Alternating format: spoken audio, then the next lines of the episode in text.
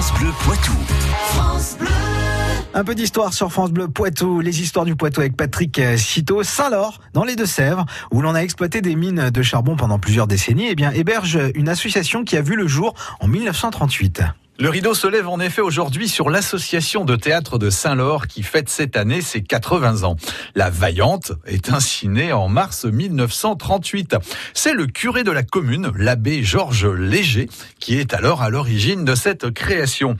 Depuis, les différentes troupes de l'association ont fait leur petit bonhomme de chemin sur les planches. À notre époque, la Vaillante monte un spectacle par an dont elle donne neuf représentations. L'association est toujours heureuse d'accueillir de nouvelles recrues. Si vous avez de monter sur les planches ou participer à la création des spectacles en aidant à la réalisation des décors, la confection des costumes, le maquillage ou la coiffure des acteurs, vous êtes ainsi les bienvenus. Et que peut-on retenir de l'histoire de Saint-Laure? L'exploitation des mines de charbon reste un des faits marquants de l'histoire de la commune.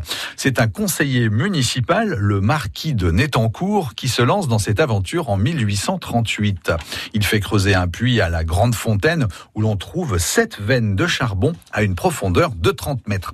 Sentant le potentiel des terres de Saint-Laure, il demande une concession et ouvre d'autres puits. Le plus important, celui de Saint-Laurent, est exploité jusqu'à une profondeur de 425 mètres. Et quelles sont les conséquences du développement de cette activité minière La commune de Saint-Laure connaît un essor très important. Le nombre d'habitants passe de 550 en 1836 à 1315 en 1906. Les mines fournissent du travail à près de 250 personnes de Saint-Laure. Mais en 1916, l'exploitation des mines prend fin. La concession de Saint-Laure est rattachée à celle de Fémoreau. La commune connaît alors un lent déclin de sa population. Pendant la Seconde Guerre mondiale, la Société des mines de Fémoreau décide d'extraire le charbon de surface restant à Saint-Laure. L'exploitation se fait alors dans des puits peu profonds. L'aventure dure encore quelques années. Le 28 février 1958, l'activité minière s'arrête à Fémoreau et à Saint-Laure. La commune tourne ainsi définitivement la page de son passé minier.